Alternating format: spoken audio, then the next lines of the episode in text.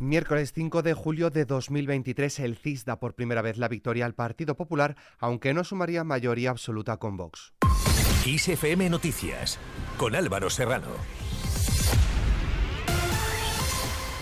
¿Qué tal? El Centro de Investigaciones Sociológicas concede por primera vez en el último año la victoria al Partido Popular, que lograría en las elecciones el 31,4% de los votos y entre 122 y 140 escaños, si bien un desplome de Vox que perdería casi la mitad de sus diputados les impediría gobernar juntos.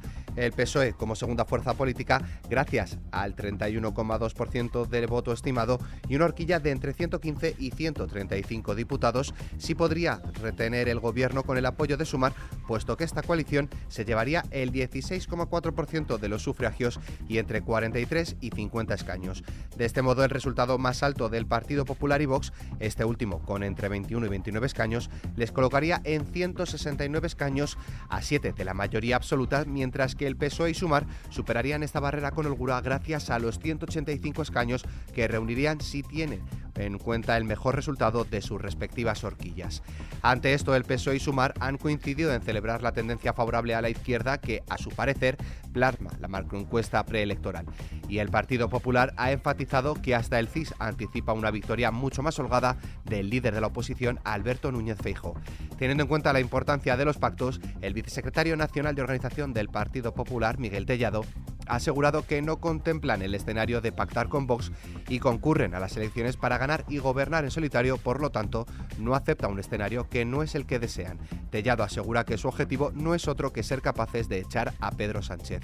Por su parte, el secretario general de Comisiones Obreras, Unai Sordo, ha llamado a la clase trabajadora a movilizarse y a votar en las próximas elecciones del 23 de julio y ha defendido la necesidad de que se reedite una mayoría progresista y de izquierdas en el Congreso de los Diputados.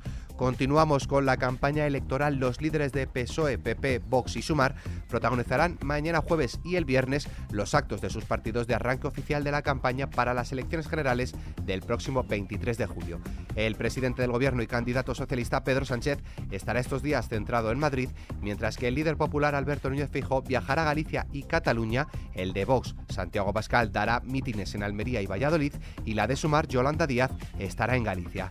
Cambiamos de asunto. El Tribunal General de la Unión Europea ha retirado la inmunidad parlamentaria como eurodiputados al expresidente de la Generalitat de Cataluña, Carles Puigdemont, y a los exconsellers de la Generalitat, Antoni Comín y Carla Ponsatí, quienes recurrirán la sentencia ante el Tribunal de Justicia de la Unión Europea. Ante esto, la presidenta de la Comunidad de Madrid, Isabel Díaz Ayuso, ha manifestado que Sánchez tiene la oportunidad de cumplir con su palabra, ya que en 2019 se comprometió a traer a Puigdemont de vuelta a España para rendir cuentas ante la justicia española.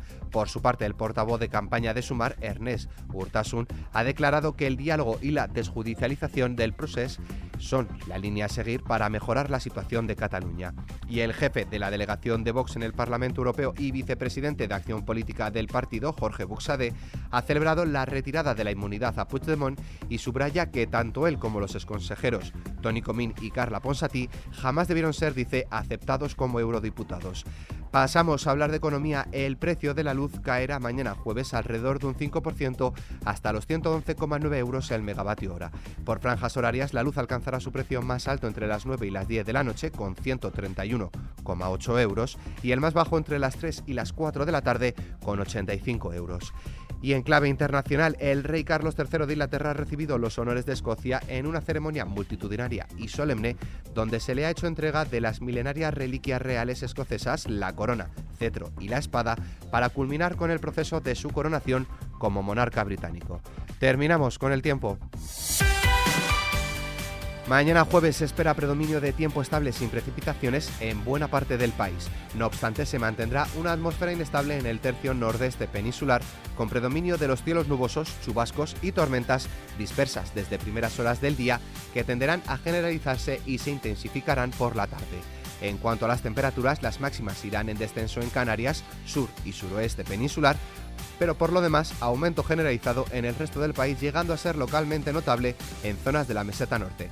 Se superarán además los 34-36 grados en buena parte de la mitad sur del interior, llegando incluso a los 38 en el Guadalquivir. Con el parte meteorológico nos despedimos, pero la información continúa puntual en los boletines de XFM y como siempre ampliada aquí en nuestro podcast XFM Noticias. Con Paula San Pablo en la realización, un saludo de Álvaro Serrano, que tengáis muy buen día.